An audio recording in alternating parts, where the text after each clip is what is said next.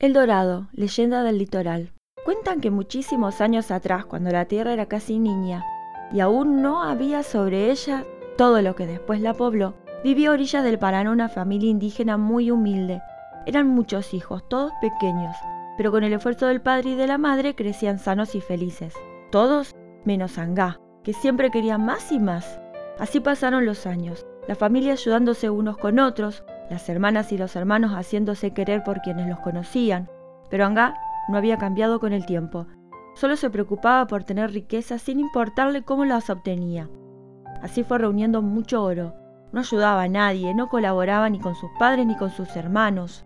Solo el brillo del metal le interesaba. Amontonaba el oro por verlo, por tocarlo, sin poder disfrutar de otra manera, pues su codicia no se lo permitía hasta que un día insatisfecho aún con todo lo que tenía quiso adueñarse de todo el oro que había en el mundo. Tupá, el que todo lo ve, cansado de tanta voracidad, decidió castigarlo. ¿Quieres oro? En oro te convertiré, gritó desde el cielo, y diciendo así, fundió en oro el cuerpo de Angá y lo arrojó al río. Es por eso, dice la historia, que el dorado es un pez siempre hambriento, al que todo le es poco.